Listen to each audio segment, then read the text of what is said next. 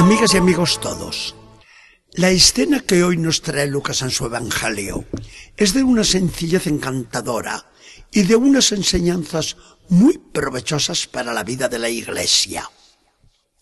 Jesús se presenta en Betania improvisadamente, pues el teléfono, el celular, el fax y el Internet para avisar estaban a muchos siglos de distancia todavía. No viene Jesús solo, sino que le acompañan los doce y trece nuevos comensales en la mesa. Son muchos para una sola mujer, que ha de multiplicarse en la cocina y en el comedor. Y Marta es así, trabajadora, nerviosa, diligente, quiere llegar a todo, pero le es imposible. Mientras tanto, su hermana María, enamoradiza y pegajosa por lo visto, se sienta tan tranquila a los pies de Jesús y allí se le pasa feliz el rato, escuchando sin cansarse al Maestro querido. Las dos hermanas aman por igual a Jesús, pero cada una le manifiesta el amor a su manera. Marta deshaciéndose en el servicio de la mesa. María, por el contrario, escuchando sin perderse a una palabra. Hasta que interviene Marta con una queja muy justificada. Pero maestro, ¿no te das cuenta del trabajo que tengo y mi hermana tan remolona a tus pies? Dile que me eche una mano y ya te escucharé después cuanto quiera. ¿Qué tiempo tendrá? Jesús disfruta por igual con el amor de una como de la otra, pero interviene dándonos una lección que la Iglesia no va a olvidar jamás.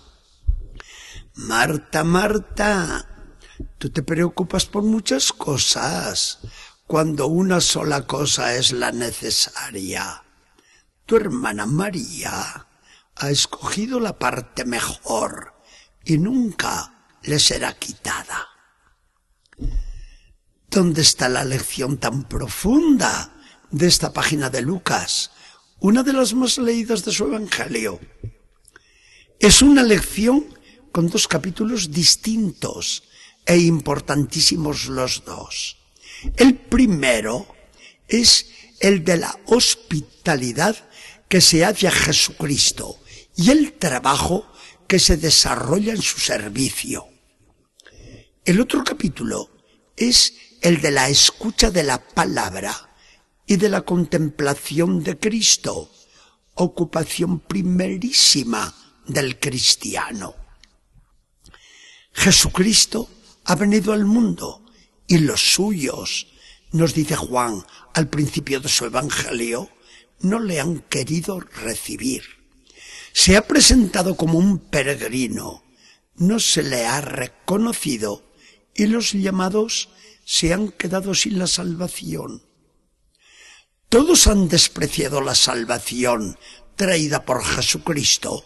No, eso lo han realizado muchos, es cierto, porque otros muchos le han abierto las puertas del corazón, ha entrado en él Jesús y se han hecho dignos de llegar a ser hijos de Dios.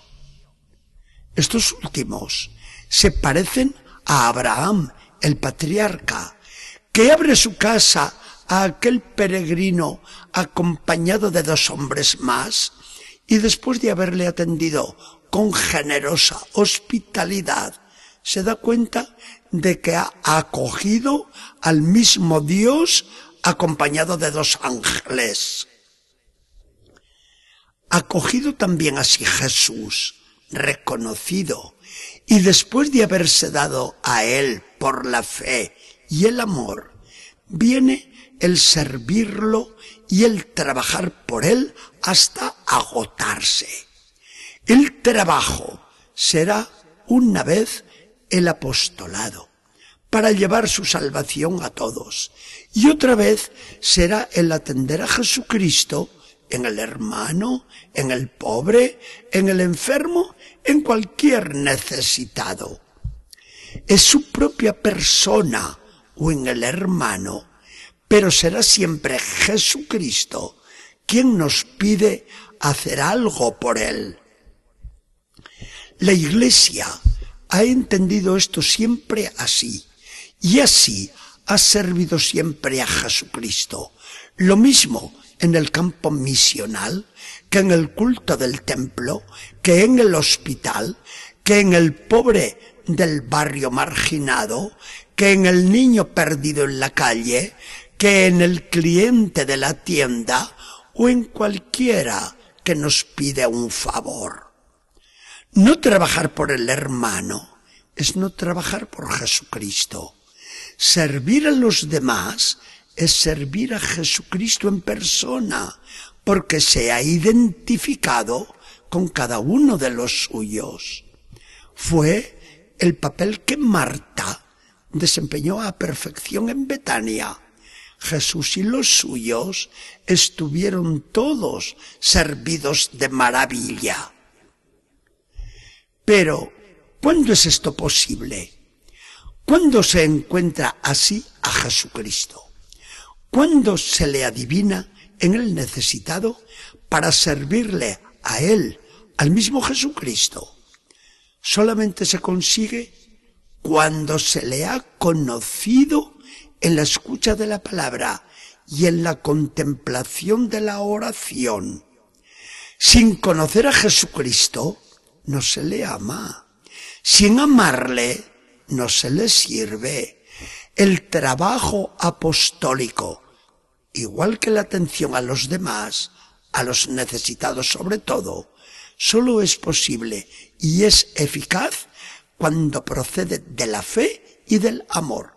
De lo contrario, es puro nerviosismo, puro desahogo natural, pura filantropía, pero no es caridad sobrenatural que venga de Dios ni lleve a Dios.